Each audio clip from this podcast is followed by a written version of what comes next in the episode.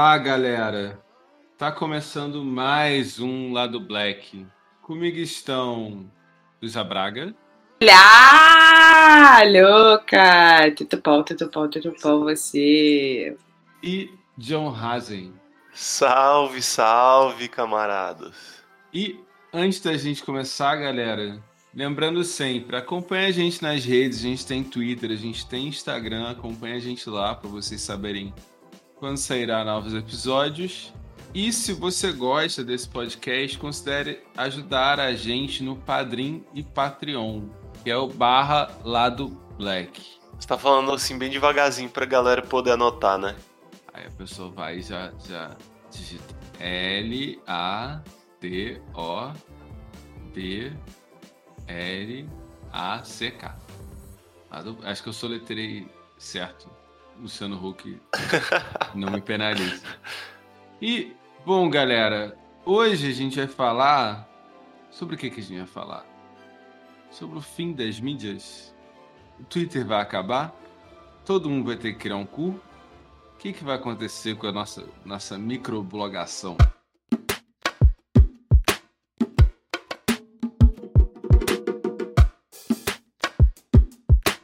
Lado, lado, lado. Black. Vou puxar o John agora, para ele falar um pouquinho do que está acontecendo, Jesus. Pô, então, uh, acho que a ideia desse episódio era da gente falar um pouco sobre o desenvolvimento que tem acontecido depois da aquisição do Twitter pelo Elon Musk, né? Não que o Twitter, assim, para começar, seja a mais importante das redes sociais, né? Eu vi um dado esses dias que eu achei um pouco chocante, de que o Pinterest tem mais usuários que o Twitter. Vocês sabiam disso? Caralho! Né? É um, um pouco chocante. Mas a parada do Twitter no Pinterest? É. Olha, eu tenho e eu uso muito. Mais que usou o Twitter? Ah, hoje em dia sim. Mas o cara, o Pinterest tem muita gente que usa o Pinterest mesmo, assim, para muitas utilidades. Isso é uma coisa meio louca, porque. Dá, não, não vamos ficar falando do Pinterest, né? Mas ele me parece que a, as pessoas usam ele para vários motivos, assim, tudo envolvendo, né, guardar imagens. Mas tem todo tipo de blog, de página pessoal por lá, é uma loucura. Mas enfim, o lance com o Twitter eu acho que é muito mais do que a, a quantidade de pessoas que tem nele. São quem são as pessoas que estão lá, né? E muito mais assim, é porque tem as, muitas pessoas muito importantes usam o Twitter. Né, e por várias razões, assim. E acho que uma das principais é a velocidade é, eu sempre achei esse argumento da velocidade, na verdade, um pouco estranho. Vocês sabiam, assim, tipo. Porque é o mesmo tempo do Facebook, por exemplo. Vocês não acham, não? Eu também. Pra... Porque as pessoas dizem, ah, é, os políticos postam no Twitter porque é a forma mais rápida de chegar nos jornalistas que mandam muito rápido para as pessoas normais.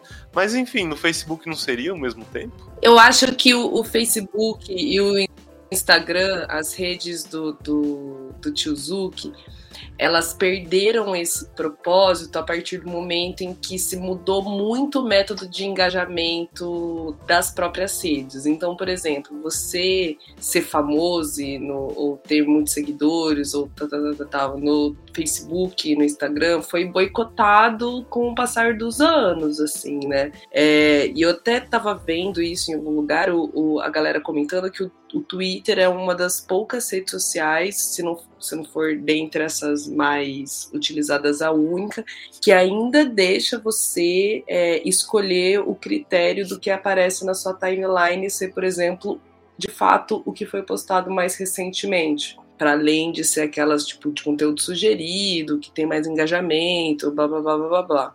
Então eu acho que o, tanto o Instagram quanto o Facebook, eles acabaram perdendo isso por causa das mudanças que foram ocorrendo no, nos esquemas de visualização de conteúdo mesmo, de distribuição do conteúdo deles, sabe? Entendi. É porque faz, faz muito tempo que eu não, não uso, assim, porque é isso, assim, na época que eu usava todo, todo mundo, essas pessoas famosas tinham páginas, né? Mas eu lembro que realmente tinha esse lance do, do Facebook tá começando a cobrar, né, pra, pra assim, entregar o conteúdo que essa galera produzia para quem tava seguindo eles, né? É, o, o, Facebook ele virou uma um cemitério de página orgânica, né? Tipo, conforme foi. Eu fico. Tipo, é muito absurdo isso, por quê? É, isso vai deixar as pessoas putas, inclusive. Ele vai gestionando o seu feed de uma maneira que você não quer. Ele não entrega as publicações dos seus amigos, eles entregam muita propaganda paga e o pior, eles entregam muito conteúdo sugerido hoje em dia. Isso você diz tanto Facebook quanto o Instagram? Facebook mais. Facebook bem mais. É que o. Instagram, na verdade, é, o Facebook ele tá muito ainda no no feed, né? E o Instagram não, o Instagram ainda, ele tá focando em ser uma rede que foca muito em vídeo. Então, por exemplo, o Instagram, ele dá muito impulsionamento, ele voltou a impulsionar muito quem faz vídeo, porque ele quer disputar com o TikTok, ele tá perdendo espaço pro TikTok. Então, o que o Instagram quer agora é impulsionar aqueles vídeos, sabe? Tanto, tanto o TikTok quanto o Facebook, inclusive. Só que o Facebook é até engraçado, porque o Facebook ele parece que ele te recomenda o pior conteúdo possível. Cara, tem umas paradas assim, tipo. é, aqueles hacks escrotos. Aquelas paradas assim que. Tem uma moda assim que a galera faz uma parada que é muito absurda, é muito escroto, é muito nada a ver. Só que ele age como se fosse uma parada muito foda, tá ligado? Não é, nem, é, é um novo passo daquele hack. E aí, tipo, o Facebook eu vi isso. Os grupos foram. A, a timeline parou de ser tão amigável para grupos, parou de fazer tanto sentido os grupos. É, você não viu seus amigos na sua própria timeline, sacou? Então o Facebook ele ainda tem muito usuário, ele é um dos que mais tem usuário. Mas acho que principalmente a galera mais nova começou a migrar pro Twitter, pro TikTok, esse tipo de rede, sabe? Uhum. É, não, entendi. Então, pois é, então a, a despeito, né, de ser uma rede muito pequena, o Twitter era uma rede muito importante. Uma rede hypada. É, em termos assim de, de circulação da informação, né? E, e, e eu acho que justamente por essa importância do Twitter sempre teve muito no, no centro, né? Dessa polêmica meio artificialmente construída pela direita da liberdade de expressão. Né? E, eu acho que, assim, enfim, essa é uma, uma questão que vai ser colocada em qualquer rede social, porque interações humanas pela internet, eu acho que no fim das contas a gente aprendeu que precisam de algum tipo de moderação, né? Então, os limites dessa moderação acabam sendo sempre colocados em questão, assim. E com o Twitter no centro dessa polêmica, né? Isso aparentemente chamou a atenção do Elon Musk, o Elon Musk, o bilionário favorito dos incels. O monarca gringo. É, que já era dono de algum de uma parte das ações do Facebook do, do Twitter. É, eu acho que isso mais pro começo do ano, ele começou a fazer um movimento de comprar várias ações do Twitter de outros acionistas, né, para aumentar a posição dele e fazer tipo aqueles aquelas tomadas hostis assim de uma empresa por outra, né? Na época o Twitter tentou tomar algumas precauções, assim, algumas medidas, sei lá, financeiras empresariais assim, para tentar evitar que isso acontecesse. Mas enfim, o Elon Musk acabou na época conseguindo o que ele queria, que era forçar a compra. Eles chegaram a assinar um, um, compromisso de aquisição, mas o Elon Musk disse que a equipe do Twitter não conseguiu comprovar para ele algumas questões técnicas que ele queria saber e tal. E aí ele deu para trás do negócio. Só que no final das contas, o próprio Twitter, a própria empresa, processou o Elon Musk e obrigou, pedindo que ele fosse obrigado a completar o negócio. E, e, e conseguiram, né? E aí, no final das contas, o, o Musk acabou sendo obrigado a pagar 44 bilhões no Twitter, que é bom a gente lembrar que é uma empresa que nunca deu lucro, que quando muito conseguiu, eu acho que ele nunca conseguiu fechar no 0 a 0, né? Deve ter sempre dado prejuízo. A, e depois da compra do Elon Musk, com, com a queda das ações, assim, a última coisa que eu vi é que o Twitter tava valendo 8 bilhões. É, eu lembro disso, que o Twitter, ele. ele... Numa época ele arriscava fechar real por falta de grana. Eu que. Acho que antes do.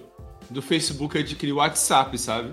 Sim, foi mais ou menos na época que eles implementaram várias mudanças, assim, para incluir, tipo, a ferramenta de retweet. É, eu acho que foi mais ou menos nessa época que, que foi criada também a, a, timeline algorítmica, né? Foram feitas várias mudanças. E aí começou também a aparecer mais propaganda, né? Acho que foram mudanças para tentar diminuir o prejuízo, assim. É, porque não sustentava nem o servidor quando era meio independente. Eu lembro assim, até por questões de empresa, o Twitter nunca foi muito foco de mídia social, sabe? O grosso ainda estava, hoje em dia, né? É Instagram e Google. Agora, Facebook e Twitter não são. Facebook ainda mais ou menos, dependendo da empresa. Principalmente muito por causa do Ads, que já vai para Instagram e Facebook e tal. Agora, Twitter era mais marcar presença, fazer case, mais existência mesmo. É, e, e, o Elon Musk, ele, a chegada dele já foi muito traumática no Twitter, né? Assim, primeiro porque teve todo esse drama anterior da compra, que ele queria, não queria, e o Elon Musk, ele é famoso por fazer, assim, certas jogadas, né, meio que jogadas de marketing que ele consegue usar para fortalecer posições financeiras dele, né?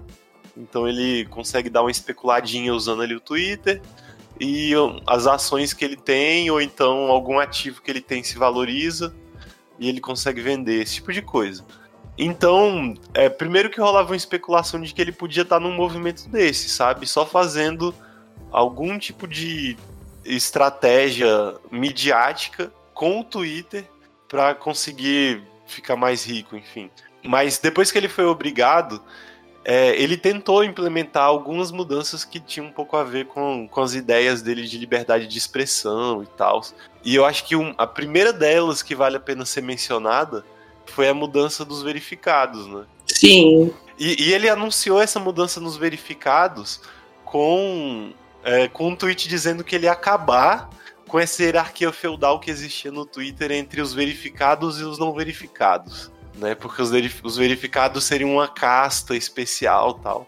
Então agora todo mundo ia poder ser verificado, bastava pagar 8 dólares. Sim, e é interessante que ele colocou essa justificativa também é, relacionando com essa questão da liquidez do, do Twitter, né? É, da rentabilidade do Twitter, de, de ser uma das poucas formas que ele, do alto da genialidade dele, encontrou para tentar fazer com que o Twitter seja uma, uma ferramenta rentável, assim, né? Levando em consideração esse fetiche que a gente até desenvolveu, assim, eu acho que nos últimos anos, de fato, se desenvolveu muito um fetiche por esse verificado, assim, né? Que antes a gente relacionava muito a a figuras públicas realmente, né? Desde não, não apenas celebridades, mas sei lá, é, empresas, é, políticos, sei lá, pessoas que de fato seria importante você ter certeza que são ali pessoa, a pessoa real, né? A gente passou por esse processo de fetichização do, do, do verificado com a sessão dos influencers e blá blá blá. E isso virou uma moeda. A real é isso, né? Ele encontrou a moeda do Twitter os verificados. Só que, só que eu acho incrível, achei incrível como isso explodiu na boca dele em tão pouco tempo, né? Porque é, assim, essa cobrança agora não, não acho que não está sendo mais implementada, mas ela chegou a ser implementada, né, no, nos Estados Unidos por um tempo e acho que assim tudo errado, desde as pessoas pagarem mudarem seus nomes para pessoas que elas não são, né? Sei lá, pegar alguém que não tem Twitter, tipo, lá, Leonardo Cap, uma pessoa assim, não sei. É, Lu. Duas pessoas que não têm Twitter, né? Uhum. E, e, trabalhar com a personificação dessas pessoas, o que levou ele a travar um, uma outra batalha contra os, os, os perfis de paródia dando a solução mais quinta série do universo, que seria todo mundo que tivesse um perfil de paródia teria que colocar um selinho. Esse perfil é uma paródia. Porque, inclusive, foi uma zoação que a galera do Twitter fez com ele, né? De todo mundo mudar o nome para Elon Musk e, e começar a twittar umas bosta lá. Começou assim, na real, com com alguns perfis que já eram verificados antes, né? Perfis de comediantes tal. Que tro simplesmente trocaram a foto e o nome, né? Colocaram a foto dele e o Elon Musk e aí tava lá o verificado.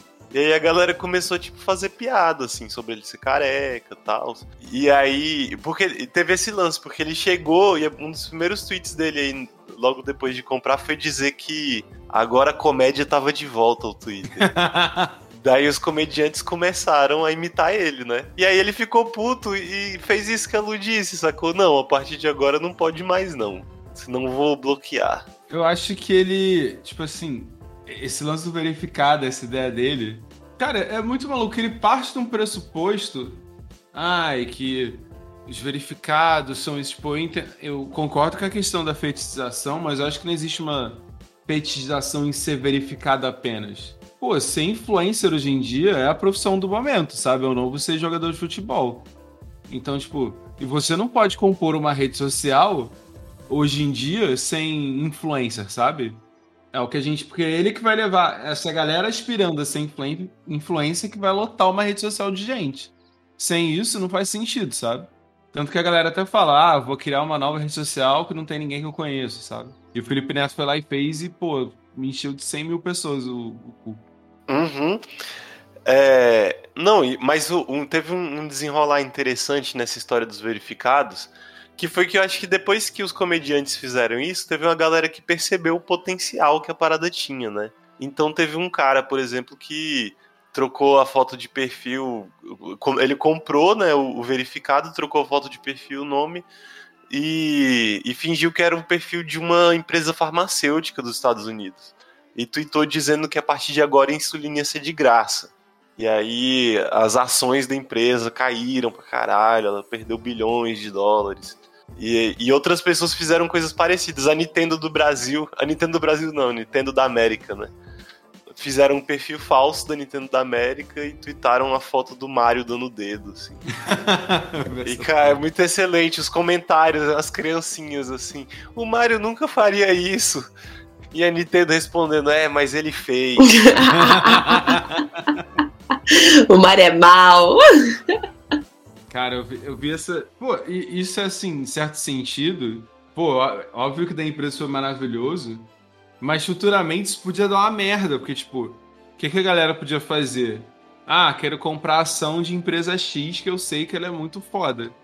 Vou fazer uma palhaçadinha aqui, o mercado vai reagir vai cair a ação, eu compro baratinho, depois a empresa cresce de novo eu vendo caro, sacou? Claro, a parada é que ele nunca, ele não entendeu, ou sei lá, não, não prestou atenção para qual é de fato a função do verificado, assim, né? Aham. Uhum. Tipo, se você pode comprar uma verificação, a verificação só verifica que você pode pagar. É só isso. Uhum. Não verifica a sua identidade. Exato. E poderia ter implementado há muito tempo um sistema em que se você é verificado, você tem que aprovar a mudança do seu nome, que faz todo sentido. Alguém que é verificado não vai ter que ficar mudando o nome, porque ele tem que passar a credibilidade, sacou? Não, mas o negócio é que tudo isso é, depende de, de gente, tá ligado? Que é o mesmo problema que, que vem logo depois que é o da moderação. Porque o Elon Musk ele chegou lá com, com nesse cenário de conflito da compra, né? E aí, como ele comprou obrigado, ele chegou já também puto com todos os funcionários. Até ele chegou no primeiro dia de trabalho levando uma, uma pia. Vocês viram isso? Aham, uh -huh, let that sinking. Ai, uma piada muito ruim, uma piada em inglês muito ruim, achei ridículo. Uma piadoca em inglês, tá ligado? Pra dizer, tipo, vocês vão ter que me engolir, tá ligado? Ai, puta que pariu, velho. E então ele chegou tocando terror, chegou, demitiu um monte de gente logo de cara. E aí chegou dizendo que não vai ter mais home office, que vai acabar com a baderna, vai acabar com a, com a mamata de tudo do, do pessoal. E, e, pô, tipo assim, a galera que trabalha no Twitter, eles meio que já estão praticamente, né? Consolidados. É, no topo, assim, da carreira, quase, né? Assim, para qual empresa mais eles vão trabalhar? Para o Google, para a Amazon, sabe? Eles já estão tipo no, das empresas mais cabulosas de tecnologia. Então eles saírem de lá e irem para outra é muito fácil. No, logo nos primeiros meses, assim, já é, eles perderam parece que 75% do, do pessoal. Assim, a um ponto de ter setores que não tinha ninguém. Eu vi uma parada que aquela revista é, The Verge eles foram fazer uma matéria falando do Twitter e aí descobriram que não tinha mais ninguém trabalhando no setor de comunicação. todo mundo tinha sido demitido. Caralho. Uhum. A tal ponto, tipo, ele, ele começou já demitindo, no primeiro, segundo dia, já demitindo a- os altos executivos, assim, né? Acho que até os, os ex, os fundadores e tal foram demitidos logo de cara. Anunciou esse plano de demissão em massa, que a princípio acho que ia ser quase metade dos funcionários, alguma coisa assim, né? Só que daí, pra piorar, ele mandou esse essa que o John falou, né? De tipo, galera, agora você- vocês vão trabalhar enquanto todos vão dormir e quem achar ruim, um beijo, não me liga. E a galera falou, tá bom, beijo, não me liga. Bom, é nóis. É nós, cara, vai se fuder. Não, mas então, sobre esse negócio aí do. Ele chegou a mandar um e-mail pros, pros funcionários dizendo pra eles aparecerem.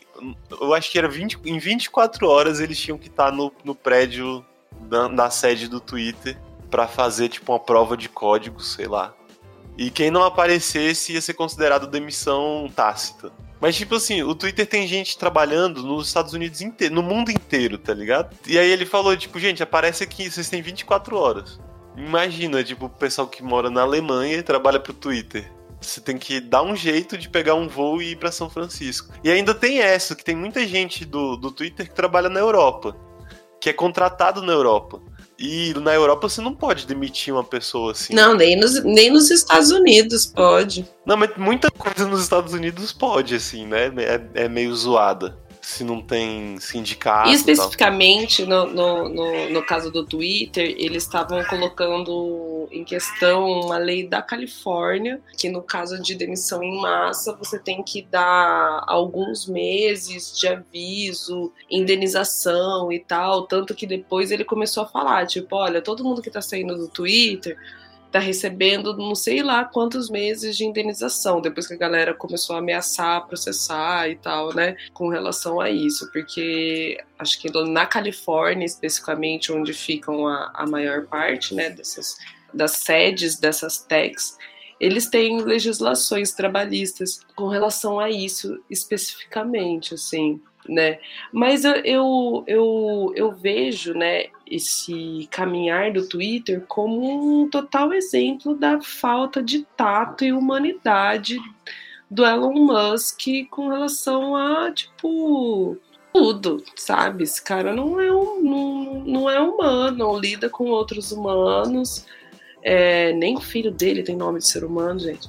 Mas é uma coisa, uma coisa maluca, assim, a, a, a soberba e a, e a falta de contato com a realidade das coisas, sabe? Não, um dia a gente tem que fazer um episódio sobre bilionários e as ideologias bizarras que eles têm seguido, assim, né? Porque tem muita coisa aí. Mas a, a história do Twitter, ela só fica mais sinistra, assim, porque não sei se vocês acompanharam que mais recentemente o, o Elon Musk tem tomado umas medidas meio bizarras, assim, num sentido de extrema direita muito evidente, sabe? Primeiro ele, ele fez aquela parada de voltar com a conta do, do Trump, né? O Trump tinha sido banido permanentemente da, do Twitter. E aí o Elon Musk ofereceu a conta dele de volta. E aí, o, e aí o Trump recusou. Ele falou, não, obrigado, eu já tenho a minha rede social. Daí o Elon Musk fei, foi e voltou com a, com a conta do, do Trump, mesmo assim. Tipo, a conta voltou com 86 milhões de seguidores. Inclusive, um monte de gente que não seguia ele automaticamente passou a seguir. Tipo assim, gente, tá ligado? Gente como a gente. Procura aí pra ver se tu não tá seguindo ele sem querer. Aham, vou ver isso agora. Eu tô vendo agora. É, e, e, pra, e aí. Caralho! Ah, Tô seguindo não. Desculpa. porra, Foi mal, eu não resisti. não resisti. Não, e, e a, a- o retorno do Trump foi resultado de uma enquete. E agora é isso, tá? O bonapartismo tá instituído no, no Twitter. O Elon Musk está governando por enquete.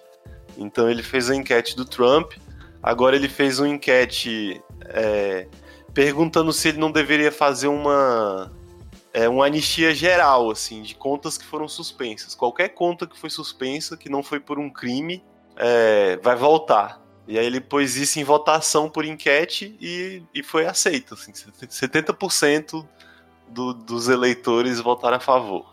Cara, ele é o monarca gringo real, velho. Total. Acreditando em voto. Não, e, voto e aí se liga, O agora. pior, na página. Ah, Não, eu ia falar que, tipo, e ele pegou o pior do Facebook, que é a galera achando que. Porra, sei lá. Briguei com todos os meus famili- familiares em 2018. Vou perguntar, ai, quem vai votar no Lula, quem votar no Bolsonaro? Porra. Aham. É. Que um, um enquete representa a realidade, assim, né? Ah, Uma enquete sem. sem... Acho que assim, é uma enquete sem metodologia, né, velho? Sim. Que é uma coisa que o mercado faz muito, inclusive, por incrível que pareça. É, não o mercado alto nível, assim, mas diversas empresas fazem esse tipo de pesquisazinha sem metodologia nenhuma e vende como se fosse pesquisa. Pesquisa tem método. É, você tem um profissional ali que ele vai avaliar como você vai chegar naquele resultado, né? Ah, não, vou chamar 200 pessoas aqui e vou fazer, foda-se, sabe? Pois é, não, e aí que entra a parte mais sinistra mesmo, porque como ele tá nessa de ouvir a voz do povo, vários perfis, assim, de fascistas, de nazistas mesmo dos Estados Unidos, estão, tipo, tweetando pra ele direto e falando, ó, fulano de tal promove a violência no Twitter, tem que suspender essa conta. Eles tweetam pra ele perguntando, você vai suspender as contas de extrema esquerda que que promovem a violência, aí ele, claro, qualquer conta que promove violência tem que ser excluída. Daí várias contas de coletivos anarquistas já foram excluídas. E assim, contas de é, qualquer tipo de ativista antifascista nos Estados Unidos está sendo excluída. Tipo, gente que, sei lá, grupos de ajuda mútua é, para Covid estão sendo excluídos. Grupos de ajuda mútua pra, sei lá, galera comprar comida tal, estão sendo excluídos, assim. E alguns ativistas famosos tiveram as contas suspensas, mesmo com todo esse papo de liberdade de expressão tal. É, porque é, é- é isso, né? Tipo, isso é uma coisa que já acontecia no Twitter, inclusive, de maneira meio bizarra. É, há muito tempo a galera denuncia a quantidade de bolha neonazista que tem no Twitter e que o Twitter fecha os olhos, sacou? Uhum. Inclusive, fazer uma denúncia no Twitter demora um século pra ser aprovada. O estrago já foi completamente feito, sabe? A parada é que agora essa bolha, essas bolhas neonazistas, elas estão falando direto com o, o dono do Twitter e falando assim, ó, o perfil antifascistas da Filadélfia é, promove a violência, ele vai lá e derruba. Tá ligado? Tá nesse nível. assim. Sim, então, tipo, isso que é foda, né? É, é essa, essa questão que eu acho que preocupa com, o- com Elon Musk, é que, tipo, o Twitter já não era uma rede muito amigável, convenhamos. Tipo, a, a galera migra pro Mastodon, por exemplo, faz tempo, apesar de eu ter odiado a experiência. Mas o, o Twitter já não era amigável. Só que, cara, a, a, a faceta de bilionário playboy do Elon Musk, que é o tipo de pessoa que toma medida. É, é o tipo de cara que ficou rico exclusivamente porque ele teve uma ideia boa em algum momento. E ele só se manteve rico porque ele começou a pagar gente boa pra fazer as ideias dele malucas acontecer. E esse tipo de cara entra no Twitter pra demitir a diretoria por vingança, possivelmente vingancinha, e pra ser seu brinquedinho, sabe? Tipo, a questão é essa. Porque qual que é a intenção do Elon Musk com isso, sabe? Se ele já comprou a empresa, abaixar as ações não faz muito sentido. Só se ele tá querendo fortalecer outra rede ou impor algum tipo de agenda, sabe? Não, assim, eu, eu acho que ele, ele não queria comprar o, o Twitter. Ele acabou comprando obrigado, tá ligado? Ele, ele acabou com essa parada, a bomba caiu no colo dele, porque ele ficou de palhaçadinha, né? Ele ficou de palhaçadinha de que ia comprar, vou comprar, não, não vou comprar. E aí a, a justiça obrigou ele a comprar. E aí ele já não tinha o que fazer com essa merda. Tipo assim, ele gastou 44 bilhões numa empresa que não dá lucro. E que todo mundo, é, no momento que ele comprou, começou a apostar que ia dar merda. Então, assim, imediatamente as, as ações da empresa caíram, assim, de valor. Aí, aí você atinge o ego dele também. Acho que ele não tinha, assim, exatamente um plano, só que ele tá sentindo que tem uma... O, o Twitter tem um potencial, né, como essa rede de mobilização da galera. Só que a galera que ele consegue mobilizar é esse povo de extrema direita, assim. E isso tá sendo sentido também pelos anunciantes, né? Hoje mesmo eu vi a notícia de que a Apple tirou, parou de anunciar no Twitter Tipo assim, cortou toda a verba de, anu- de anúncio pro Twitter. E a Apple era a maior anunciante lá. E tem um. Já há um tempinho tá circulando o risco de que a Apple vai tirar o Twitter do, da Apple Store. E aí, se isso acontecer, acabou pro Twitter. Porque o- a maior parte dos usuários está nos Estados Unidos e a Apple é a maior. É, é, assim, a maior empresa de, de celular, assim, né? Usada pela galera lá. E, e- e vocês viram, e, assim, diante dessa notícia, né, de que a Apple tava querendo sair, primeiro ele perguntou se a Apple odiava a liberdade de expressão. Tweetou perguntando, né? Por acaso a Apple odeia a liberdade de expressão? E disse também que se, ele, se a Apple tirar o Twitter da Apple Store, ele não tá nem aí, que ele vai criar o próprio celular dele. e vai competir com a Apple. Ai, muito arrombado. É, ele não parece que vai, tipo, dar um passo atrás e falar, não, beleza, já tô com essa merda, vamos tentar gerir isso como se fosse uma empresa de verdade. Eu acho que ele vai fazer o que todo playboy branco faz quando faz merda, que é dobrar a aposta, né?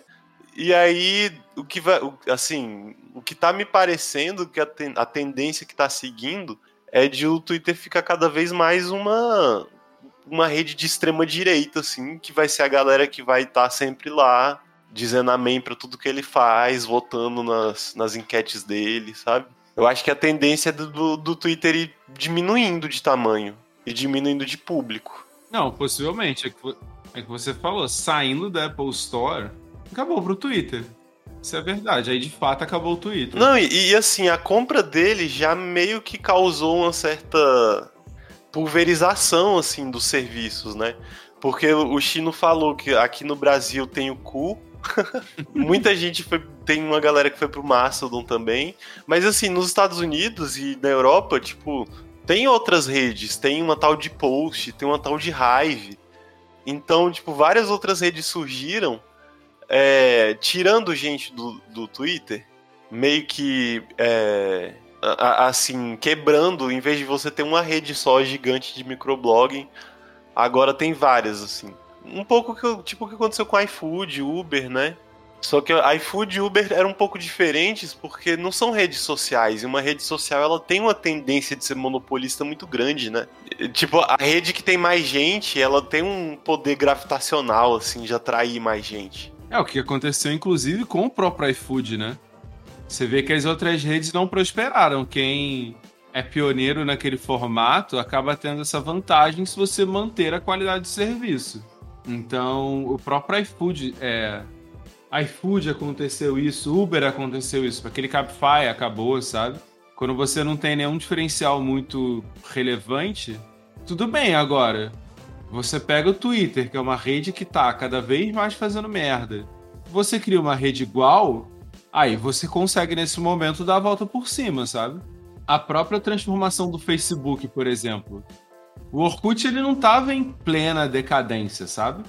Mas o fato do Facebook oferecer uma série de serviços a mais conseguiu desbancar o Orkut na época, sabe? Sim, e não, e não foi uma morte de uma vez, né? Aham. Mas vamos falar assim sobre a, a realidade do brasileiro, porque eu acho que assim as pessoas que vão de fato sofrer com isso somos nós. A gente não tem para onde ir e eu não quero, eu não quero fazer cu nenhum além do que eu já tenho. Pô, e, é- e aí é que tá, porque o- as opções. É.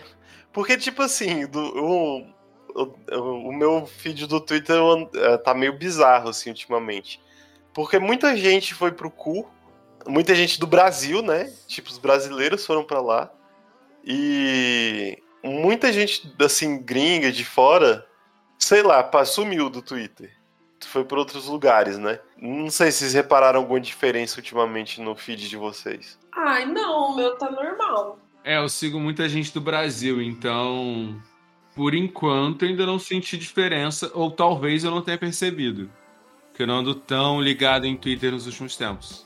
O meu, eu, eu vi a onda das pessoas fazendo cu, né? Anunciando seu cu ali no Twitter, mas essas mesmas pessoas depois falando: olha, gente, meu cu tá aqui, mas eu ainda não vou estar usando ele, não. Vou ficar aqui no, no, no, no Twitter mesmo até, né? Apagarem as velas e tal. Eu mesma tô nessa postura de que eu vou, eu vou naufragar junto com o Twitter, provavelmente, se o, a escolha for entre ter um cu ou não. Mas uma coisa que eu queria, inclusive, falar sobre isso é como nós temos pouquíssima maturidade para escolher uma rede social, porque é isso, a gente entrou numa rede social de que é basicamente de um Elon Musk indiano, só porque o nome da, da rede social é cu. É, mas tá rolando? Eu também não, não sei, eu não. Eu senti que foi só pelo meme mesmo, velho. Porque, inclusive, a rede nem tinha suporte direito pras paradas, sacou? Eu adoro essa história que tem um produtor de conteúdo que eu sigo, que é o Phelps, que ele simplesmente ele criou um cu e aí tinha a função bloquear. Aí ele foi e apertou, vou ver o que que é, né? Ele bloqueou o próprio dele e não consegue mais acessar. Porque a mudança de, de desbloquear é no perfil, só que ele bloqueou o perfil. Ele bloqueou o próprio perfil. É, Genial. Aí, como ele bloqueou o perfil Ele tá e bloqueado. a rede social. É, porque, sei lá, o Curo era uma rede social tão estabelecida, pelo que eu saiba. Cara, pelo que eu dei uma lida, assim, é, é uma rede grande pra caralho, assim. Porque, tipo, a Índia é um país muito grande, né? Tem um bilhão de indianos. E o, o cu tinha metade do tamanho do Twitter na Índia. Era isso, assim, tipo, o, o, o cu era meio que a, a- Era a segunda opção ao Twitter na Índia, assim. Ele era uma rede social pequena mesmo no começo.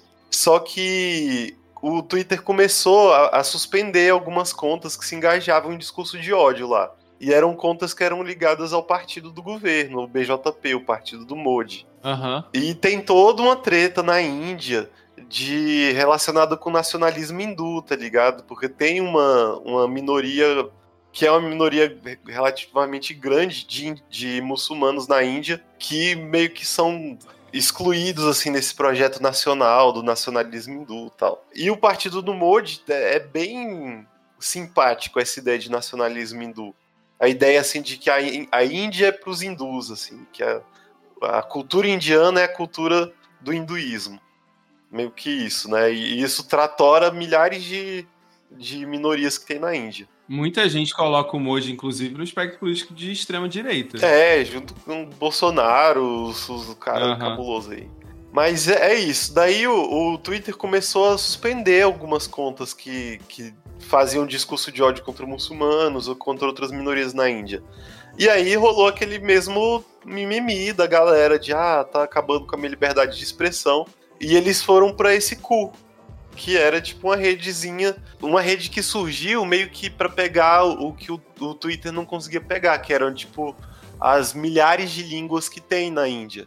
Como não tinha suporte pra elas no Twitter, esses, esses empresários indianos criaram uma rede de microblogging que era só com essas línguas que pouca gente, assim, pouca gente, né? Tipo, eram populações muito específicas que falavam, né? E aí eles meio que pegaram essa rede e falaram: ah, essa é a rede verdadeiramente nacionalista, essa é a rede da Índia. E o governo começou a bombar a rede também. Tipo, começou a, a criar perfil lá dentro e divulgar os perfis lá. E meio que a rede começou a crescer a partir desse apoio do, do governo indiano. Então, é uma rede que começou meio que, entre aspas, neutra, assim, de uma galera que só queria ganhar dinheiro. E aí o governo indiano viu como uma ferramenta de comunicação e os caras aceitaram. Eles falaram: massa, é isso, eu quero ganhar muito dinheiro mesmo. Então é, é uma rede que, por causa disso, ela pega muito leve em termos de moderação, de censura. Basicamente, a moderação lá é não pode cometer crime. Fora isso, tudo vale. Só que crime segundo que lugar? Exatamente. Não, é crime de acordo com o Código Penal, assim. Da Índia? Não, eles dizem que é de cada país, assim. Mas, tipo assim, você juntar 40 pessoas pra ficar assediando um perfil de alguém que que é de uma minoria, isso não é crime. Não pelo Código Penal. Assim, então é, é o tipo de coisa que a rede vai deixar acontecer, tá ligado? Aham, sim. Tipo assim, você não pode cometer crimes muito graves, mas tem várias coisas que são feitas nas redes sociais que têm impactos muito grandes, assim, na saúde mental e mesmo na vida das pessoas, que não são, não se encaixam numa conduta criminal mesmo, mas que, assim, seria bom que as redes moderassem. Sim, sim, total. E assim, não, certas condutas, na verdade, acho que não são crime porque as pessoas não estão olhando para elas ainda como. Mas elas têm muito potencial de pena, né? Acho que essa que é a questão também. É, e a parada é que, assim, em redes sociais, muitas vezes, o, o que acontece é um ataque, tipo, massivo em cima de uma pessoa. Então são, Aham. tipo, milhares de pessoas que estão fazendo cada uma coisinha que não dá pra considerar crime mesmo. Mas, sabe, tipo, só mandar uma mensagem, por exemplo, falando, ah, se mata. Tipo assim, é, é difícil você criminalizar uma parada. Talvez essa mensagem que eu falei pode ser, mas enfim, outras mensagens mais leves, né? Tipo assim, você receber isso milhares de vezes já é um- uma, uma forma de assédio bastante efetiva, assim. Sim, mas por exemplo, ah, sei lá, quando. É porque isso também não dá muito problema de moderação, né? O quê? Como assim? Não, porque o, o Twitter, as denúncias que são aceitas hoje em dia por ele, geralmente são de fato crime que eu vejo. Tipo, eu não vejo o Twitter banindo quem faz ataque em massa. Ou algum outro tipo de coisa assim, né? Alguma outra forma de assédio que não seja um, um crime de acordo com o Código Penal. Exato, eu não lembro. Pois é, mas essa é uma dificuldade porque o, o Twitter ele tem que moderar um bilhão de pessoas, né? Então a, a uni- a forma de moderação que tem é tem que ser é, automatizada em algum nível, né? Então tipo essas coisas mais esses conflitos mais sei lá complexos assim é muito difícil de pegar. Tanto que assim tipo essa, a moderação automatizada ela é muito boa pra pegar algumas coisas e muito ruim pra outras. Então tipo pra pegar é, nudez, a moderação automática é muito boa. Inclusive, ela pega muito mais, assim, né? Tipo, tem muito mais falso positivo do que. É, muito mais. Isso, muito mais falso positivo. E aí, um monte de coisa que não é nudez acaba sendo cortada. Porque a. a... a moderação automatizada é, tipo, um- acaba sendo muito boa nisso, mas ela é muito ruim em outras coisas, que, por exemplo, moderar essas interações, assim, de como saber que uma pessoa tá sistematicamente assediando outra, sabe? Dentro, do- dentro da tua rede. O próprio. a própria problemática que a gente tem hoje em dia, por exemplo, com perfis falsos, automatizados, né? Os perfis robôs, já, já são uma coisa é, muito difícil, assim, que há ainda uma, uma, uma moderação nesse sentido, mas ela é muito incipiente, muito incipiente. E isso é bem problemático. Eu, eu, eu me questiono muito como seria uma solução para isso, por exemplo, né? É, porque essa, essa problemática não é espe- específica do Twitter, né? Tá em praticamente todas as redes sociais de interação, assim, realmente de discurso, e é uma coisa que nenhuma delas lida bem com, sabe? Uns tempos atrás, quando eu estava fazendo pós-graduação, eu estudei um documento da Unesco sobre informação midiática, né? Sobre esse processo de informação midiática. E nesse documento, acho que foi o- a única coisa assim minimamente sensata que eu já vi nesse sentido, que seria de haver dentro da, da- dentro de né, todo o nosso sistema um, um- um método cooperativo de não sei lá, não sei se a palavra certa não é moderação, mas pensando melhor assim em uma, em uma cooperação entre Estado, corporações e a sociedade civil para, sei lá, delimitar guidelines ou, ou, ou até mesmo definir como vão ser feitos essa, como serão feitas essas moderações, o que é moderado, o que não é moderado, ter uma instância é, para que você possa de fato recorrer a em situações né, de, de conflito ou que necessitem né, desse tipo de moderação. E é uma coisa que, assim, para mim seria o ideal, mas eu vejo que é longíssimo de ser viável.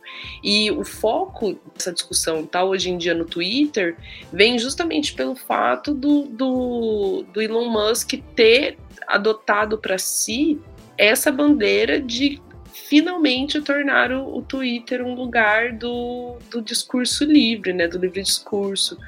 Então, esse livre discurso sem direcionamento nenhum, sem, sem propósito nenhum, né?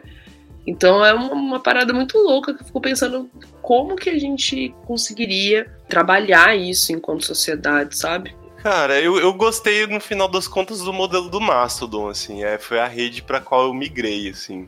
Que é, é, é, meio de descentralizar total mesmo, assim, a moderação. E você criar comunidades pequenas que dê pra moderar, porque realmente não vejo como você fazer uma moderação de um bilhão de pessoas de uma vez, assim, sabe? Você tem uma instituição, um, um órgão, uma entidade responsável por controlar uma rede tão grande, sabe? Eu acho que não tem como. E a solução que as empresas dão é colocar isso na mão de inteligência artificial, contratar um, um grupo de, de trabalhadores indianos mal pagos, assim, para poder ficar olhando imagens sensíveis, né?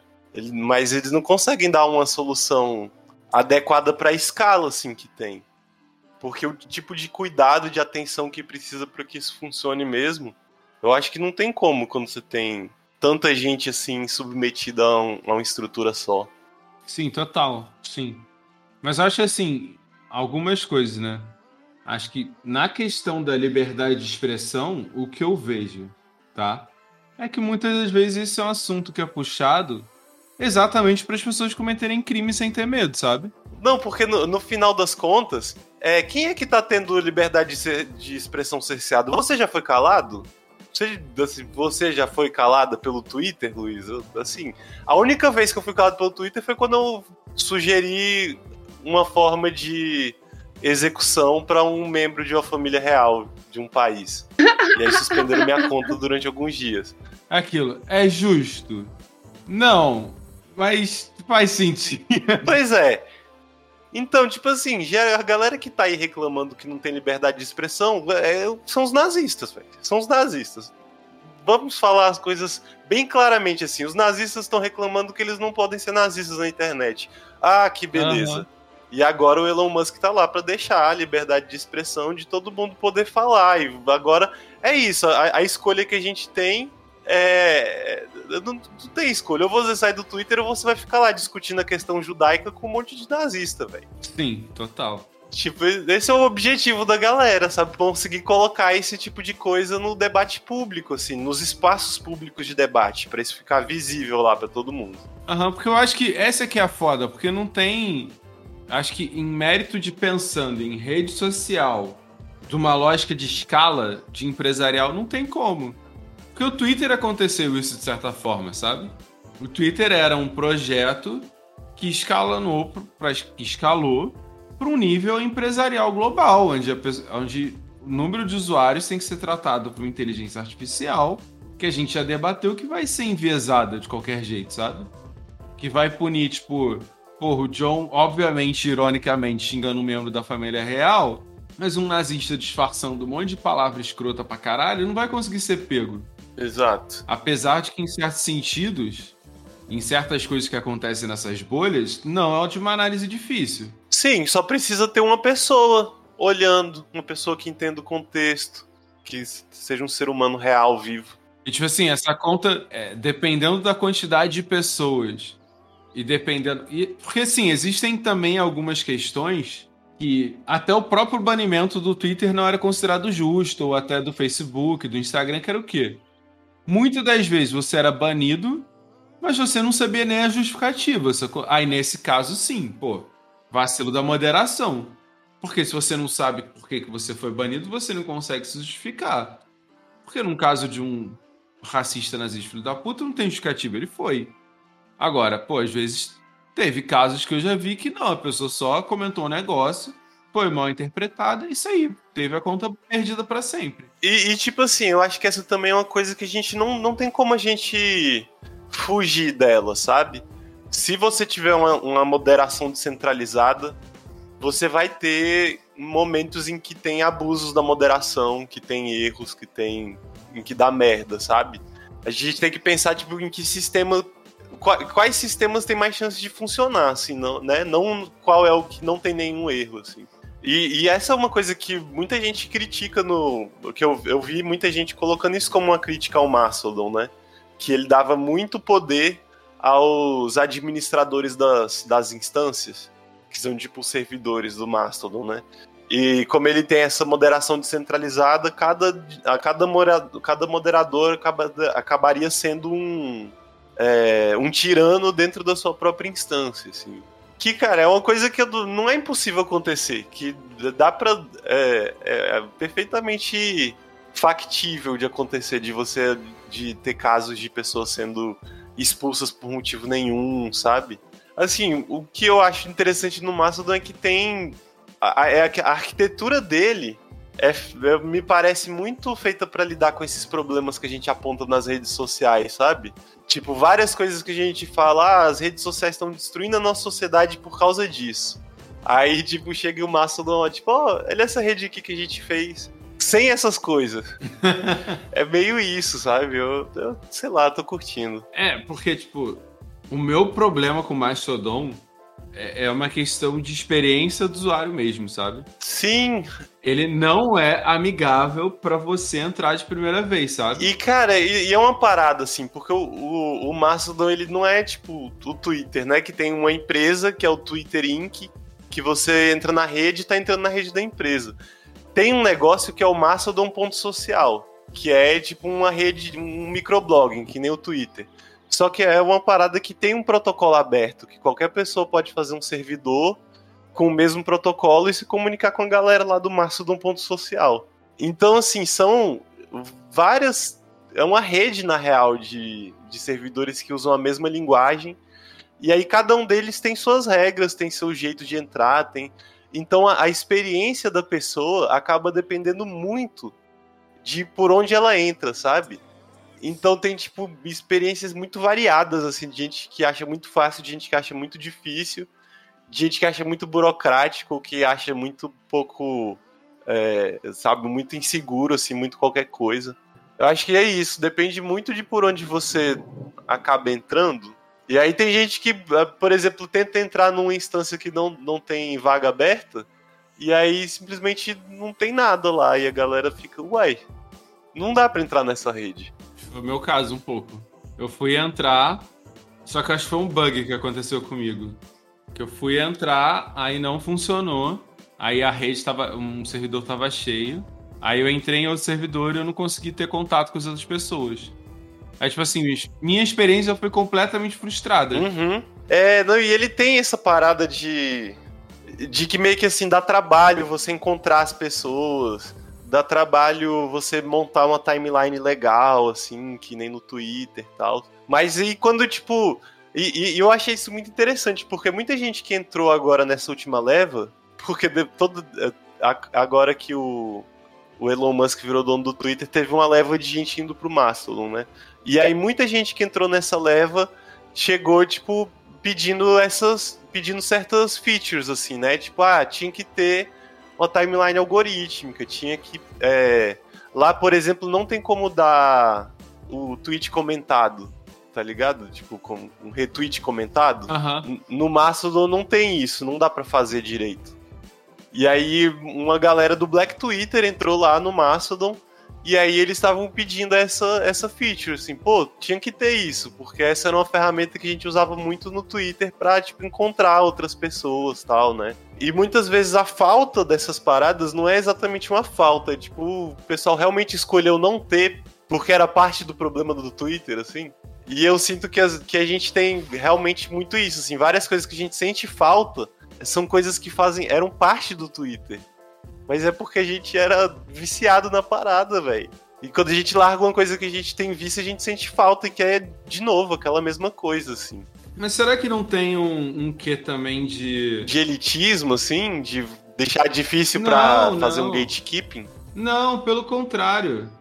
De deixar ele mais amigável exatamente para vender ele para as outras pessoas, tá ligado? Uhum. E a gente quer que a nossa rede social tenha as pessoas que a gente gosta, pessoas que a gente admira, sabe? Então acho que tem. Pode ter um pouco desse. Ah, antigamente era mais complicado e a gente aceitava, agora a gente não aceita mais. Pô, mas acho que vê a musiquinha do Toguro também, sabe? Em pleno 2022. Não, Zero, acho que às vezes a gente tem também essa, essa vontade de criar uma rede mais nossa, sabe? De achar que aquilo é nosso ou vender aquilo para as outras pessoas, que tem esse, esse essa questão de querer propagar a rede, sabe? Uhum. Porque, tipo, por exemplo, agora, agora eu já não tô mais tão animado para entrar no Mastodon, porque eu já perdi o boom de gente entrando, sabe? Aí, tipo, me bate aquela preguiça de aprender uma nova rede social, tem isso também, sabe? Sim, eu acho que essa é uma parada que pega muito forte, assim, porque eu acho que no final das contas o, o Mastodon não é tão diferente de outras, outras tecnologias que a gente usa, assim. Só que ele é muito diferente do Twitter, apesar de ser um microblogging também. E aí quando a gente pensa assim, é, fica muito. É, ele parece uma coisa muito complicada, sabe? Aham. Mas é tipo, sei lá, ter servidores diferentes e as pessoas entrarem em servidores diferentes, isso é uma coisa. Por exemplo, todo mundo que joga videogame online, assim, sabe o que, que é, né? Tipo, não- e não é um mistério pra quem tá começando a jogar, assim, um grande mistério. Eu acho que essas, essas coisas acabam sendo muito mais. Sei lá, o costume mesmo. Porque você pensar bem, o Twitter era difícil quando a gente entrou. Vocês lembram disso? Que pelo menos quando a primeira vez que eu entrei no Twitter, eu demorei até começar a realmente usar. Acho que eu demorei alguns anos, assim, a de fato usar o Twitter, assim. Sim, sim. Porque eu entrei e ficava assim, tipo, velho, o que que, o que que faz aqui, né? Pra que que serve? Pra quem que eu sigo? Enfim, eu acho que, assim, várias tecnologias têm isso. Quando muda a tecnologia, tem um, uma dificuldade mesmo de entrada, assim. Sim, sim. E o Mastodon acho que tem a dificuldade a mais de, de não ter uma. Sei lá, uma, uma- empresa impulsionando. É, porque não tem como ter uma comunicação unificada, sabe? Essa parada, por exemplo, de que tem vários servidores que, assim, se você entrar num servidor que tá aberto, vai ser tão fácil quanto fazer login em qualquer, em qualquer site, sabe? Mas se você entrar num, num servidor que tá fechado, que já tá cheio, é, eles não vão te avisar isso e só vão te jogar, tipo, numa lista gigante de servidores e você vai ficar lá perdido. Entendeu? Assim, se tivesse um- uma única empresa que mandasse em tudo, ia ter pelo menos uma comunicação unificada de pegar na mão do usuário e falar, ó, o caminho é esse aqui. Essas são as instâncias que tem gente né, disponível, que tem vagas, enfim. Eu acho que tem muito nessa, nesse processo de migração, até que aconteceu no Twitter, esse senso de comunidade, assim, sabe? Eu acho que entender onde tá indo a sua turminha vai ser o, o, o próximo grande processo, assim, porque é isso, o Twitter, acho que ainda mais para nós brasileiros, ele é uma turminha, sabe? Tipo, que eu acho que tem aquele, aquele usuário de Twitter que, que tá lá pra desabafar o seu dia a dia e tal, e não é, não é sobre likes, não é sobre nada, mas tem uma galera boa, e daí até faço Que galera boa? nessa, uma galera boa que e tá ali, tipo, por conta da, da comunidade mesmo, sabe? Eu, por exemplo, tenho, tenho muito, muito claro, assim, diferenciado os meus amigos do Twitter, sabe? Os meus amigos do Twitter que até seguem outras redes sociais e tal, mas interajo com eles apenas no Twitter. E se o Twitter morrer, eu não vou mais ver eles, sabe? Isso é muito triste. Então acho que tem que a, a gente vai demorar um pouco para entender para onde que a nossa comunidade está indo, para que a gente possa ser, né, o- seguir esse efeito manada de maneira qualitativa, porque nesse sentido, acho que o, o poderia até ser uma, uma, uma boa ferramenta, só que é isso, ia é, ramificar demais esses mini grupitos, sabe, que a gente tem, eu acho. Pelo que. Eu, eu também não sei, nem entrei, mas não sei. Acho que não, porque, tipo assim, os tem esse lance de ter várias instâncias e blá blá, mas todo mundo fala com todo mundo. Então, tipo, mesmo que as pessoas estejam em servidores diferentes, instâncias diferentes, é, elas se falam, sabe? Acho que, acho que é só esse, esse medo e acho que também essa falta de costume. Que a gente tem que entender que a gente é acostumado a passar esse perrengue. E a gente que é acostumado, de certa forma, tá cansado de passar esses perrengues. Mas a galera mais nova não tá, sacou? Ah, a galera mais nova, mas deixa eu te falar, no, no Mastodon, uma das comunidades brasileiras mais ativas é a da galera que gosta de rave e é tudo uns novinhos, é muito engraçado. É, a- é a instância mais engraçada de todas. Rave Nation, muito massa. Então, mas o, o Mastodon acho que também tem uma limitação de estrutura para poder substituir o Twitter, assim. Porque como é, o Mastodon depende das pessoas entrarem nesses servidores que são mantidos por outras pessoas, eles simplesmente não têm capacidade, assim, de, de entrar todo mundo, sabe? É, rolou uma história que eu, eu achei é, interessante, assim, que a, a, tem uma instância que é a masto.pt, que é de Portugal. Essa instância tinha 20 pessoas. Ou não, tinha 150 pessoas. E aí, quando o Elon Musk comprou o Twitter, ela passou para 20 mil. E era tipo assim, era uma, era uma mina que era dona da instância, tinha três moderadores, e aí de repente pulou de 100 pessoas para 20 mil pessoas, de um dia pro outro, assim, sabe? Caralho. E aí foi uma merda, tipo assim, foi uma loucura pra moderação. E aí, então, tipo, toda vez que tem esses fluxos de gente, muita gente indo de uma vez, várias instâncias se fecham. Porque é, é uma instância que, que é tipo, é uma pessoa que tá pagando o servidor, tá ligado? Então, se tiver muita gente usando o servidor ao mesmo tempo, ele vai ter que pagar muito. E a maioria das instâncias são mantidas é, voluntariamente, ou tipo, a galera se junta e paga, sabe? Então eu acho que o, o Mastodon, ele, se for crescer, seria de uma forma mais orgânica, assim. Que cada vez também que entra muita gente, surgem novas instâncias, e isso vai aumentando a capacidade de, né, da estrutura, assim. Mas uma parada que eu acho que pode ser é, um sinal positivo, assim, pro Mastodon se tornar mais comum, mais amplo tal, é que, tipo, na, Europa, principalmente, várias instituições estão indo pro Mastodon. Tipo, várias universidades, os, os as, as, instituições do governo, e elas estão indo pro Mastodon e criando instâncias lá. Para as pessoas de lá fazerem as contas nelas, sabe? Uhum. Então são instâncias que são mantidas por já tá rolando assim, além das instâncias voluntárias mantidas por uma pessoa qualquer, assim, tem empresa já fazendo instância, tem é, isso, instituições públicas fazendo instâncias próprias, né? Que eu acho que é uma coisa que dá um, um pouco mais de segurança para o usuário médio, assim, né?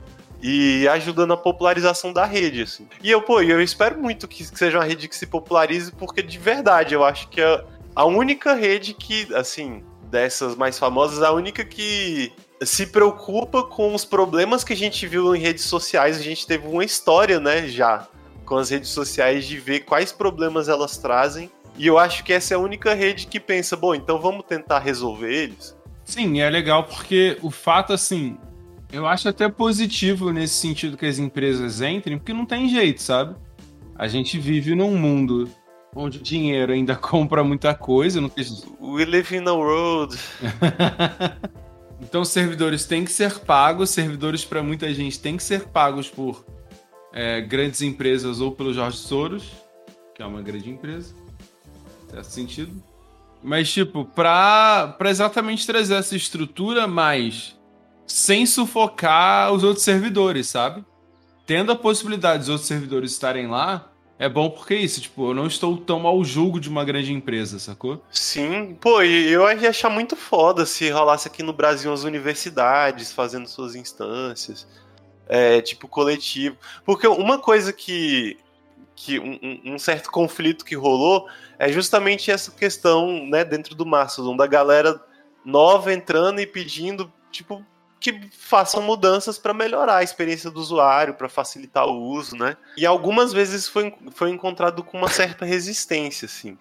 E, e uma, um argumento que eu acho muito canalha e que às vezes colocavam para as pessoas era tipo, ah, se você não gosta da, da instância em que você tá, faz a sua, né? Porque em tese qualquer pessoa pode fazer sua própria instância, mas isso depende de você conseguir subir um servidor. Não é uma coisa banal. Então, essa ideia de que qualquer pessoa pode subir sua própria instância é idiota, assim. Tem gente lá no, no Mastodon que tem a própria instância, assim. É, é, muito massa. Tá lá o cara Yuri, arroba Yuri. Eu acho isso sensacional. Mas não é qualquer um que vai fazer. Mas assim, eu acho realmente que é, um, é uma parada que um movimento social consegue fazer, tá ligado? Que um, um coletivo consegue fazer, que uma, um partido consegue fazer. Porque apesar de assim, depender de um conhecimento técnico, é uma parada que hoje em dia já dá para você, tipo, pagar pra, uma, montarem a infraestrutura da instância para você, sabe? Assim, é um serviço que pode ser comprado também. Então, não sei, eu acho que é, se individualmente não é uma solução, obviamente, mas eu acho que é um caminho muito bom pra gente pensar em como construir é, comunidades coletivas que tenham controle sobre a sua própria tecnologia, sabe? Porque imagina que foda, tipo, o MST tem a sua própria estrutura de microblogging que se comunica com todas as outras, mas que, tipo assim, ali eles têm certeza que quem manda é eles. Total. Né? Sei lá, eu acho que para além dessa parte de algoritmos, assim, de como eles afetam a gente psicologicamente, né? Que é uma parada que eu não sei, eu acho que entra um pouco na experiência pessoal, né? Mas para mim isso é, foi muito forte, assim. Toda vez que eu entrava no Twitter, eu ficava com raiva. é tipo assim, entrar no Twitter e ficar com raiva, ficar puto, né? E sei lá, eu, eu, eu tenho a impressão de que no Twitter a, a galera tá sempre já meio que num ânimo um pouco de brigar, tá ligado? Então, se você falar com uma pessoa que você não conhece, ela assume que você tá atacando. Essa é um pouco a experiência que eu tive, assim, né, claro. Mas e, e eu senti que no Mastodon é, é, outra parada. E eu não acho que seja porque as pessoas lá são diferentes ou. Eu acho que é por causa da estrutura, tá ligado? Não, é por causa do algoritmo. Acho que é isso mesmo, tipo. A própria forma como as pessoas são acostumadas até engajar nesse tipo de conteúdo, sabe? Não sei, acho que como Mastodon, talvez as pessoas elas tenham que ter uma disposição maior para estarem ali. E geralmente elas estão ali pensando num certo idealismo, sabe? Ou algo do tipo. Será que não é por isso que talvez a, a, a própria proposta da pessoa de estar naquele lugar seja diferente de uma rede social comum? Ou será que é só o algoritmo, sabe? Eu, eu não sei porque eu, no Mastodon já tem mu muitas comunidades diferentes, assim, sabe? Eu não, não consigo ver, assim, uma, uma unidade ideológica a esse ponto, sabe? Eu sinto que é realmente tipo o jeito como, como se responde uma thread, o jeito como as threads são colocadas, sabe? Eu acho que é realmente a arquitetura da rede que incentiva um certo tipo de interação e não outra, sabe? Por exemplo, uma, é, esse lance do, do RT comentado, por exemplo, é uma parada que dizem que não se coloca no Mastodon porque no Twitter era muito usado para atacar as pessoas, assim tipo, pra sediar pessoas, para você, tipo, jogar um, um, um, post de alguém pra sua galera, sabe? Que, por exemplo, a gente vê no costurado do TikTok. Não, não tô ligado. É exatamente a mesma lógica.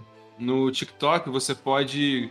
Você vê um vídeo, você pode costurar com esse vídeo. Você pode gravar em cima desse vídeo. E quando você faz isso, é tipo compartilhar do Facebook, lembra? Hum, sim, sim. Você compartilha comentando. Isso. Isso, você compartilha, joga isso pro seu feed, e a partir daquele momento, você jogou pro seu pessoal e não pra, pra pessoa. E muita gente, inclusive, usa isso. É, tinha também o. Não era oficial. Ah, era. Não, era oficial, o vídeo resposta do YouTube, lembra? Sim, sim, sim. Você respondia e, você, e ele linkava, geralmente. E esse tipo de, de conteúdo, inclusive, foi sempre usado para as pessoas conseguirem, é, principalmente pessoas de extrema direita, crescerem dentro da plataforma. Algumas pessoas de esquerda usam isso, né? Não estou dizendo que é ruim ou bom, sabe? Mas o fato de. É, até eu gosto disso porque. Eu não lembro se foi no, no Mimimi que eu vi isso. Assim, acho que a galera tem que prestar atenção nessa parada. Não se dá palco pra gente grande. Essa pessoa já é o palco. O que muitos influenciadores faziam era isso era começar a detonar uma, uma pessoa mais famosa para ela começar a ter atenção, porque como ela era desconhecida, ela acabava se tornando uma novidade e por isso ela ganhava seguidores até ela formar uma base. Agora, a gente não precisa se preocupar em tá, sei lá, ai caralho, estão dando RT nessa pessoa e ela já estão dando palco. Tipo, pô, a pessoa tem um milhão de seguidores, velho, pelo amor de uhum. Deus. É, sim, outra parada, por exemplo, que o, o Mastodon ele é meio ruim de pesquisa. Mas, tipo assim, se você coloca uma palavra lá, você não consegue pesquisar no, no Mastodon inteiro, assim. E, e, tipo, dizem que nas discussões sobre isso a galera falava que é, é, essa busca por palavras era uma ferramenta que a galera usava pra, tipo, pesquisar a palavra, sei lá, que a comunidade trans usa. E aí você conseguia identificar quem tava usando essas palavras pra, tipo, é, perseguir essas pessoas, assim, sabe? E, e aí, no Mastodon, uma pesquisa limitada aos seus próprios, ou aos seus, é, suas postagens, ou a hashtags. E aí a lógica é que se a pessoa quer que, os, que o post seja encontrado, ela usa hashtag. Se ela não usar hashtag, o, o post fica entre as pessoas que seguem ela. Sim, que era uma questão em outras redes, né? As hashtags eram exatamente isso. Eram formas de você achar o conteúdo, só que com a melhora das ferramentas de busca, aconteceu isso de hashtag não faz mais sentido. Tipo, hashtag hoje é, é estética. Exato, e no Mastodon não. O Mastodon, tipo assim, tem comunidades que se formam em torno das hashtags, assim.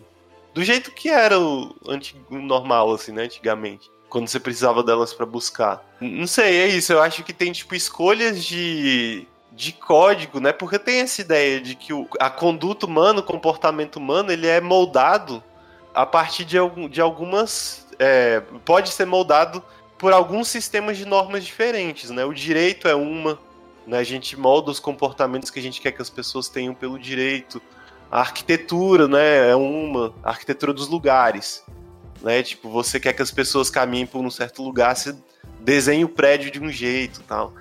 E a arquitetura das redes, o código mesmo, né, também define um pouco como a gente se comporta.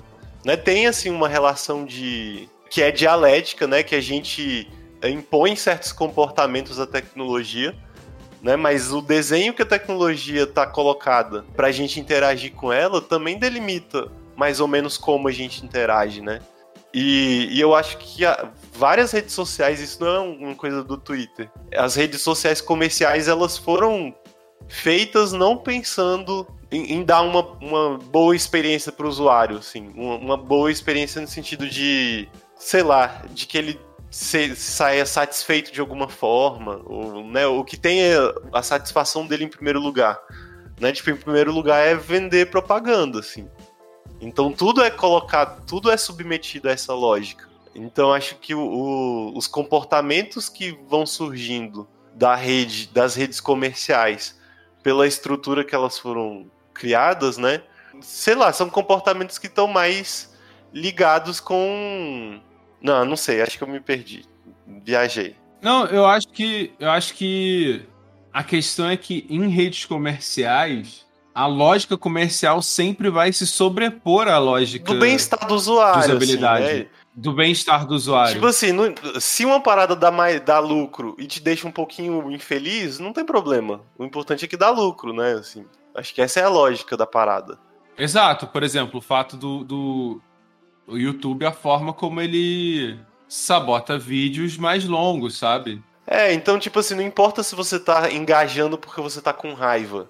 O importa é que você tá engajando. Ou, por exemplo, uma outra do, do, do YouTube que tem que ele prejudica vídeos que tem restrição de idade, sacou?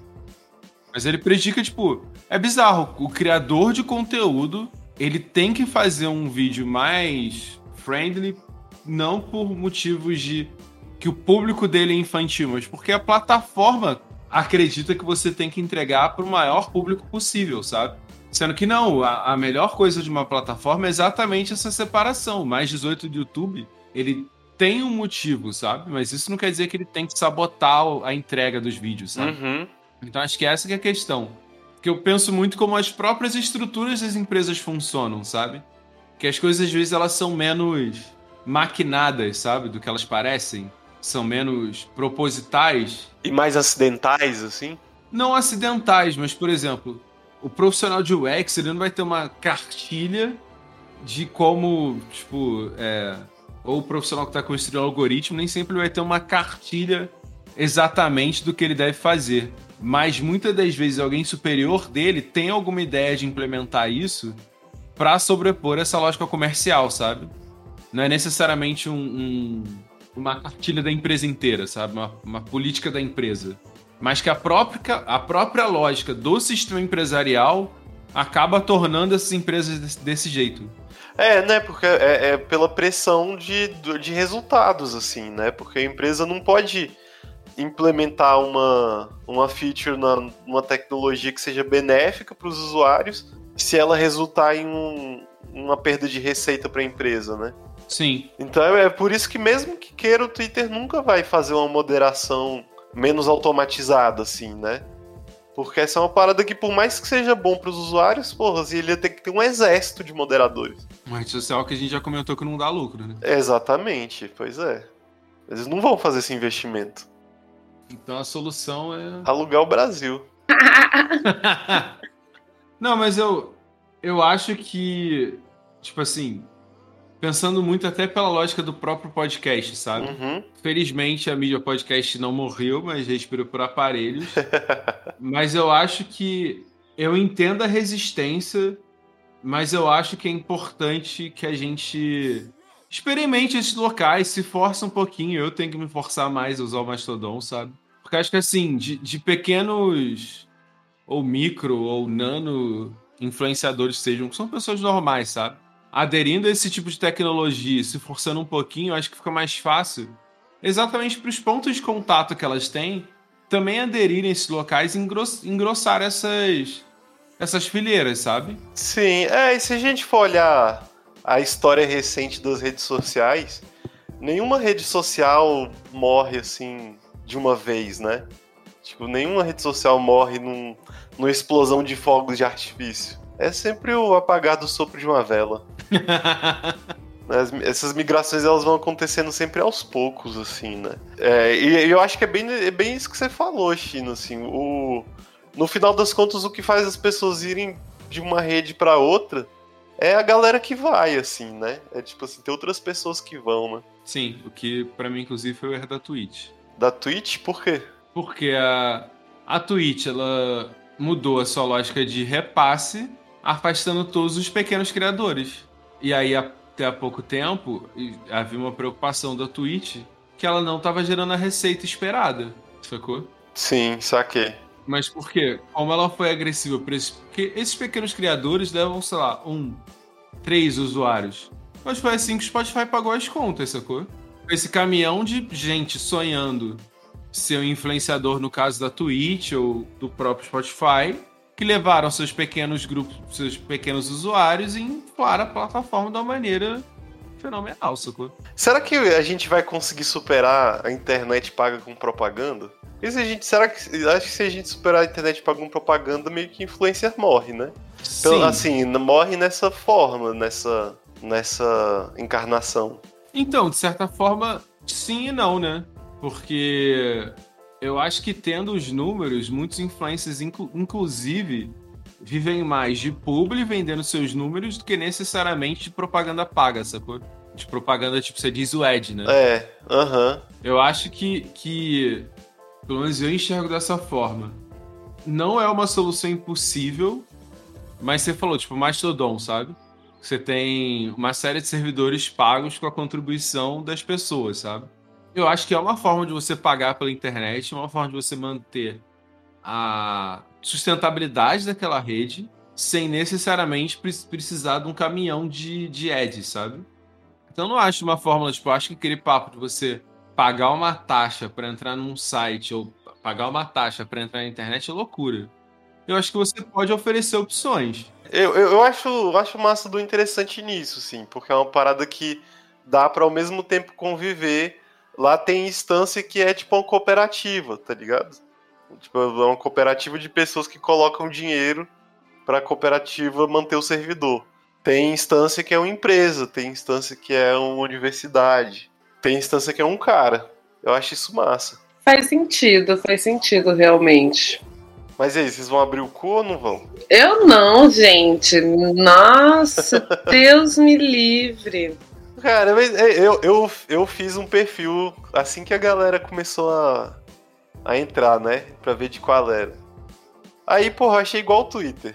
Aí eu fiquei- achei meio paia. Porque pra que, que eu vou pra um lugar que é igual o Twitter, só que não tem a galera do Twitter? Mas assim, eu iria pra um lugar que é igual ao Twitter, mas que não é o cu.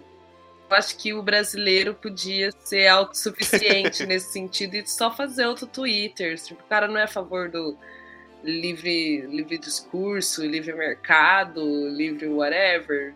Copia aí o código fonte do Twitter, faz igual.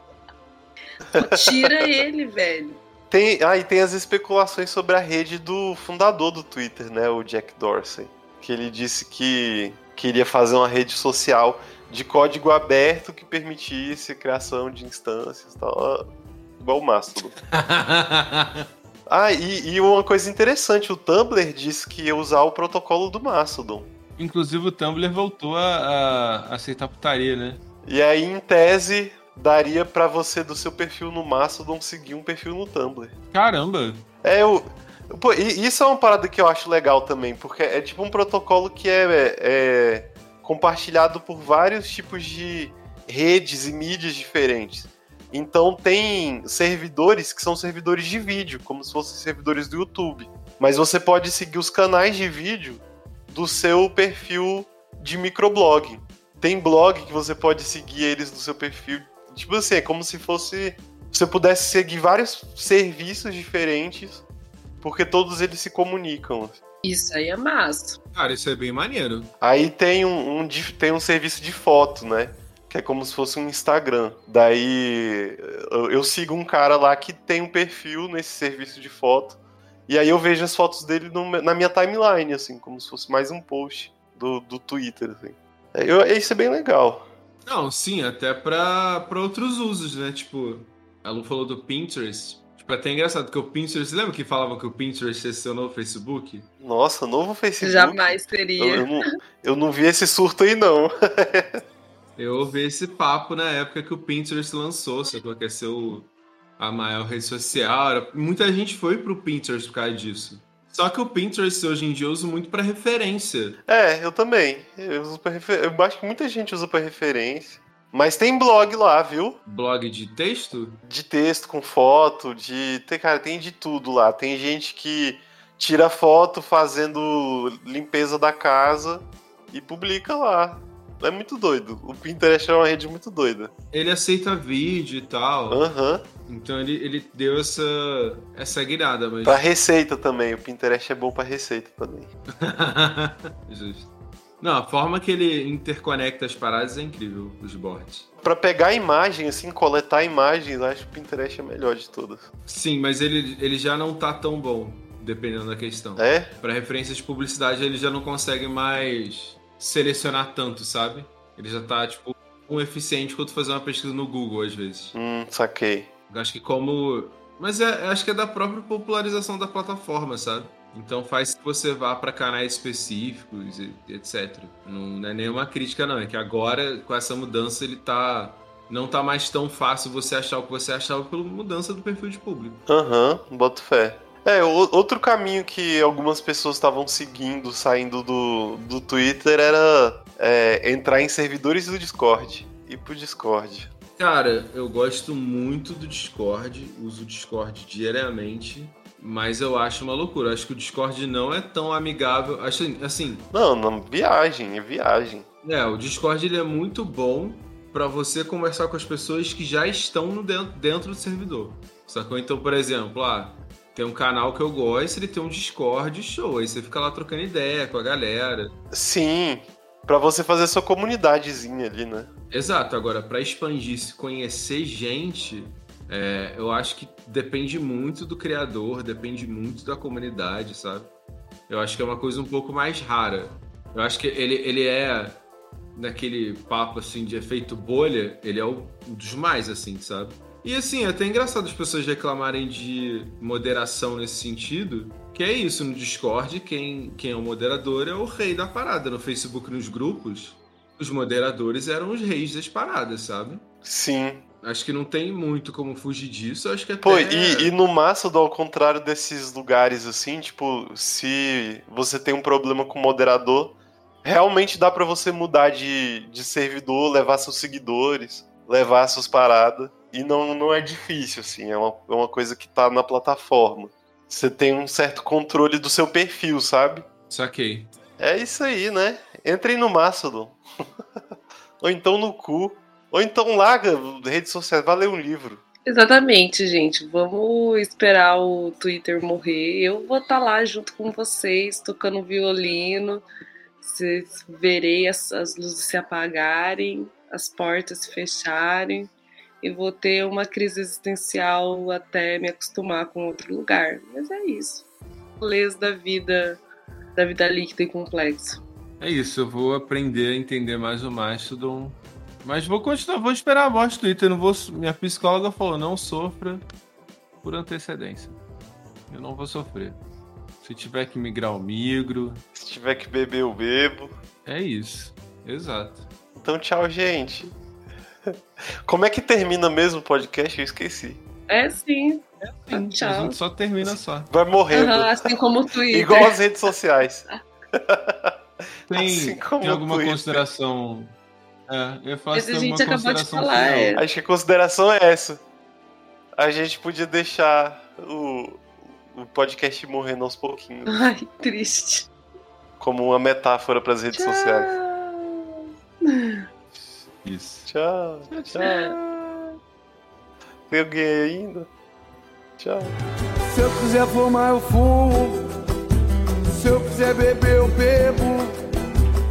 Pago tudo que eu consumo com suor de meu emprego.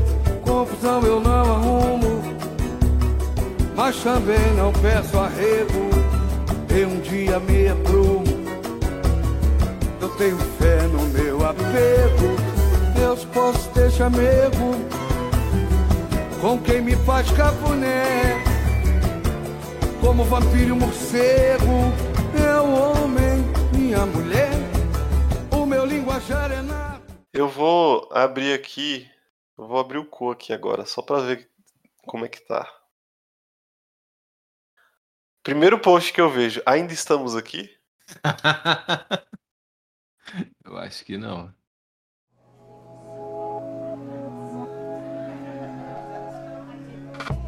Esse podcast foi editado pela Café Preto Produções Sonoras.